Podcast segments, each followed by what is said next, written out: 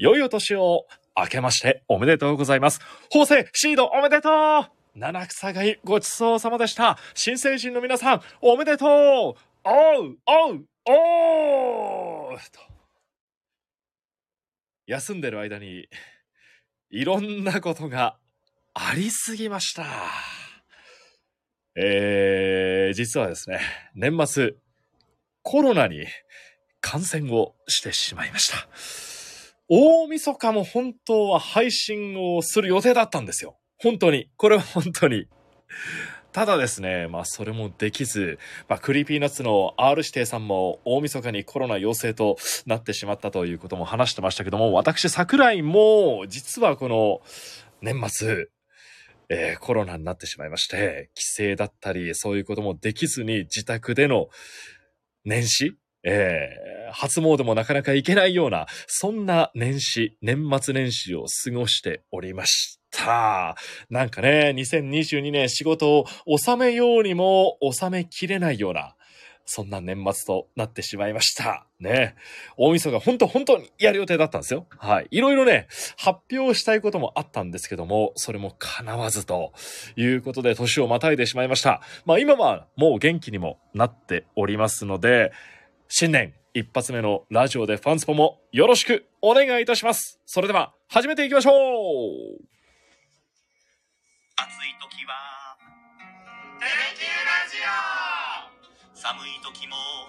「テレキューラジオ」家でも外でもどこでも聞ける。ちょうどいいぬくも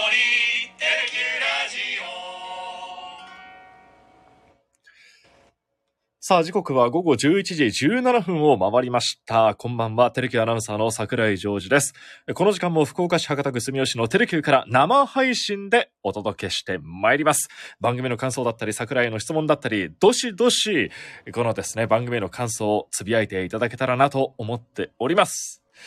まあ、昨年はサッカー、ね、ワールドカップ、日本がドイツだったりスペインに勝って大いに盛り上がりましたけども、2023年は何と言っても野球の年になるんじゃないかなというような、そんな気もしております。まあなんと言っても3月に開幕する WBC ですよね。絶賛今日本代表がどしどしと発表されておりますが、夢のドリームチームが本当にできそうですよね。大谷翔平選手に、さらにダルビッシュ投手、鈴木誠也選手だったりの現役メジャーリーガーも入りますし、ヌートバー選手という、まあ、初の日系の選手も日本代表、侍ジャパンのメンバー入りをしておりますので、そのあたりも非常に楽しみです。一方、ホークスからは、近藤選手、さらには甲斐選手、周東選手が今のところ選出はされております。周東選手の足がね、世界を驚かす、そんなシーンがね、見られるんじゃないかなと思いますよ。千賀投手がね、えー以前のワールドカップ WBC では、お化けフォーク、ゴーストフォークで名を馳せましたけども、周東選手の神足というものもね、なんかこう注目を浴びるんじゃないかなという気はしております。まあ、ギータキャプテンもね、あー、ホークスファンとしては代表入ってほしいなという思いもありましたけども、まあ、シーズンに専念をしていただきまして、えー、3年ぶりの日本一リーグ優勝に向けて、ホークスの新しいシーズンも始まってまいります。いやー、なんといってもホークスは、大型補強がすんごい進んでましたね。このラジスポでもなかなか お伝えができなかったんですけども、ロッテからはオスナ投手を獲得したり、ファイターズからは今話もありましたけども、日本代表にも選ばれている近藤選手がホークスに加入しました。まあ、さらにはガンケル投手も獲得して、有原投手の獲得というのも大きな話も入ってまいりました。ですから、千賀投手の抜けた穴を埋めるべく、先発としては、ガンケル投手、さらに有原投手という二人を獲得していますので、まあそのあたりどんな風なローテーションになっていくのかというのも非常に楽しみであります。まあ各地で今自主トレも始まっておりますけども、いやー、争いは熾烈に今年は特になりそうですね。まあ去年ももちろん熾烈な争いでしたよ。ねえ。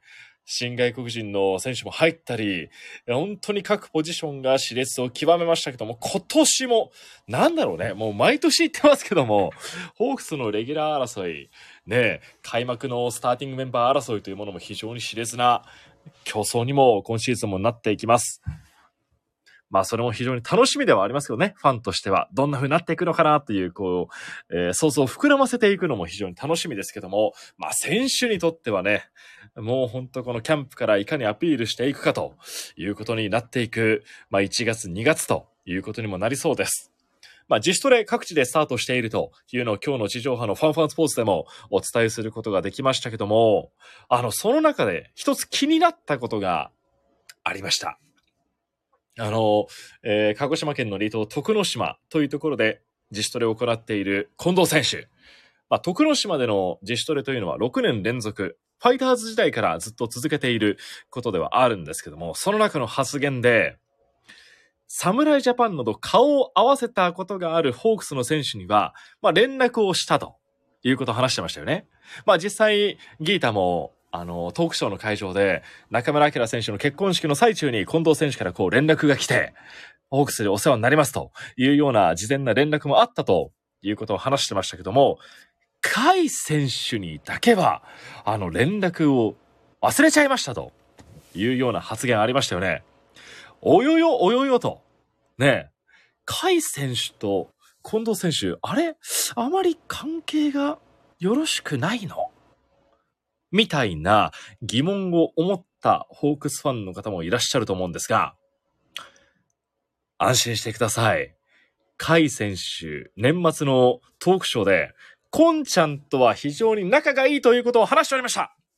ね。もうこれ現地取ってありますんで、安心してください。甲斐選手ファンの皆さん、ホークスファンの皆さん。甲斐選手と近藤選手は決して仲が悪いわけでは、えーございません。ね、逆にああいう場でカメラが回ってる前で、甲斐選手をちょっといじるっていうところが、あのー二人の関係性を表しているんじゃないかなと思いますよ。あのー東京オリンピックの時も、近藤選手がこう、甲斐選手の部屋に来て、いろいろこう話したり、コミュニケーションを取ったりしていたということですので、まあ、何らこの二人心配はございませんので、ええ近藤選手が、まあ、リップサービスのような形でお話をされたんじゃないかなということも思います。ね。安心してくださいね。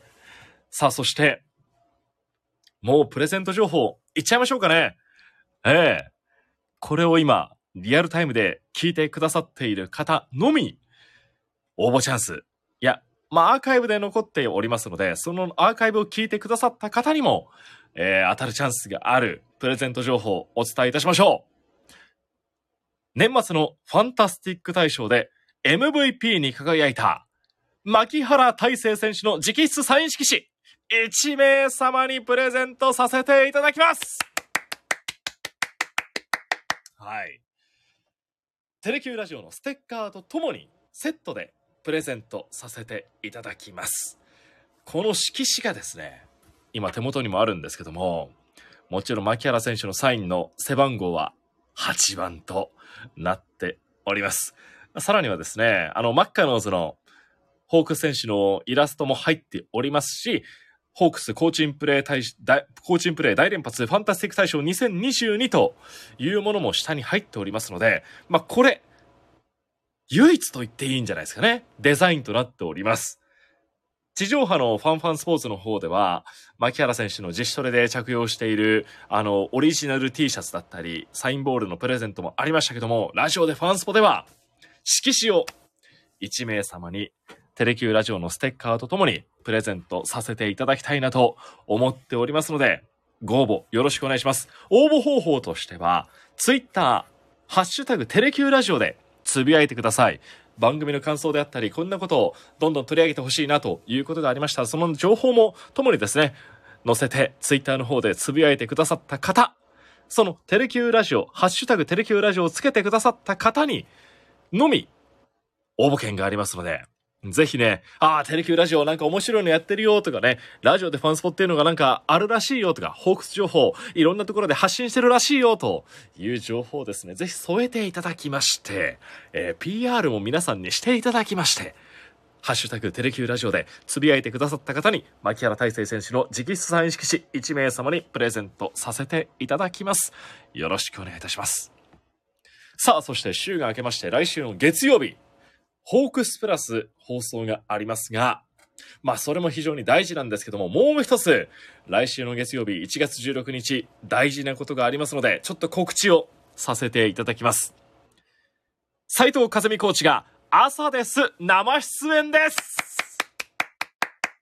もうね、他局ですけども、これは言っちゃいましょうね。あの、我らが斉藤和美コーチが、KBC の朝ですの方に生出演されるということを、あの、西田さんたちももうすでに告知をされていましたけども、ここでもですね、ちょっと言わせてください。ぜひとも皆さんに風見さんを見ていただきたいということで、まあ、局の小ネを、小ネ、小ネじゃないですね。垣根を越えて言わせていただきたい。声を大にしてお伝えしたいなと思いますんで、こちら、朝は朝ですを見ていただいて、夜はホークスプラスをチェックいただきたいなと思っております。今のところですけども、ホークスプラスでは、まあ、チームを離れることになってしまいました。田中正義投手について、ちょっとね、ホークスプラスではまとめてお伝えしたいなと思っております。あのー、今シーズンのね、8月14日だったと思いますけども、あのー、田中正義投手が今シーズン初登板だったんですよ。キャンプから MVP に選ばれて、オープン戦でも好投を続けていて、まあ本当にシーズン開幕直前でちょっと肩の違和感ということで、長期離脱を余儀なくされてリハビリ生活を送っていた田中正義投手が、8月に来て、ようやく1軍での舞台を今シーズン掴んだんですよ。まあ昨シーズン掴んだんですよ。で、そこでのピッチングがですね、本当に痺れる投球で、今日も改めて素材を見ていたんですけども、本当に素晴らしいボールをオリックスを相手に投げていましたんで、そのあたりも振り返りながら、過去の田中正義投手の、まあ、本人のお話だったり、過去の映像も交えながらお伝えしたいなと思っておりますので、そちらも何卒よろしくお願いいたします。さあ、そして最後に、桜井マル秘情報お伝えしたいなと思っております。どれだけの方が興味あるか わかりませんけども、はい、ここだけの情報をお伝えいたしましょう。ホークスの宮崎春季キャンプ2月1日から始まりますが、私桜井、2月1日から現地行きますはい。今年はキャンプ初日から取材することができるということになりました。これはもう決まりましたんで、もうここだけにお伝えいたします。はい、2月1日から現地に行きますので、ぜひね、キャンプを見に来るという方と、ラジオリスナーの方だったり、ファンスポを見てくださってる方と触れ合いたいなと思っておりますので、